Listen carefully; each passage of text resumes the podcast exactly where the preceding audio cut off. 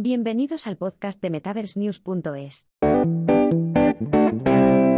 Los sitios web se convertirán en centros del metaverso, según Unity.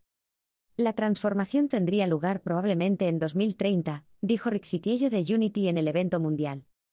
Durante la ceremonia de apertura de la Augmented World Expo, AWE 2022, de este año, el director ejecutivo de Unity, John Rick Citiello, subió al escenario para hablar de los servicios emergentes del metaverso.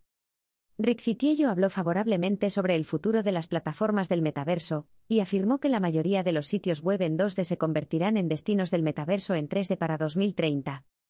El director general añadió que los mundos de realidad virtual, RV, totalmente digitales existirían como espacios para que los usuarios vivieran y habitaran, mientras que los destinos metaversos de realidad aumentada y mixta, AR-MR, alterarían el mundo real de una manera muy poderosa.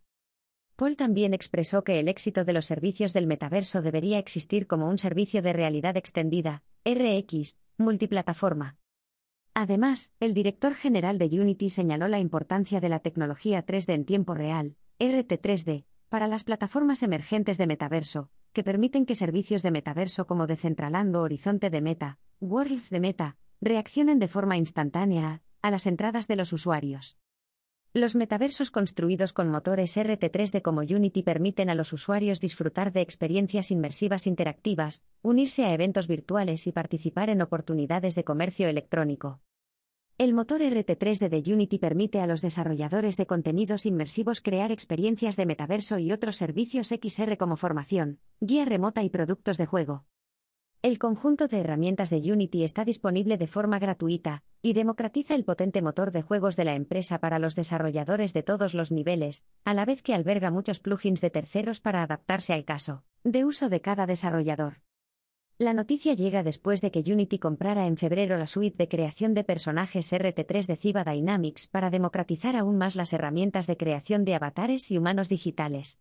Ese mismo mes, Unity, junto con Qualcomm y Accenture, se unió a la Asociación XR para apoyar el crecimiento de futuros ecosistemas XR. Además, en marzo, la empresa anunció cinco ganadores de su beca Unity for Humanity, diseñada para apoyar soluciones éticas de XR y metaverso. Durante la AUE 2022, el cofundador Ori Imbar presentó el desafío XR del cambio climático, dotado con 100.000 dólares, un fondo de innovación de un año de duración destinado a apoyar a los equipos de desarrollo de XR que crean soluciones XR para proteger el medio ambiente. Y añadió.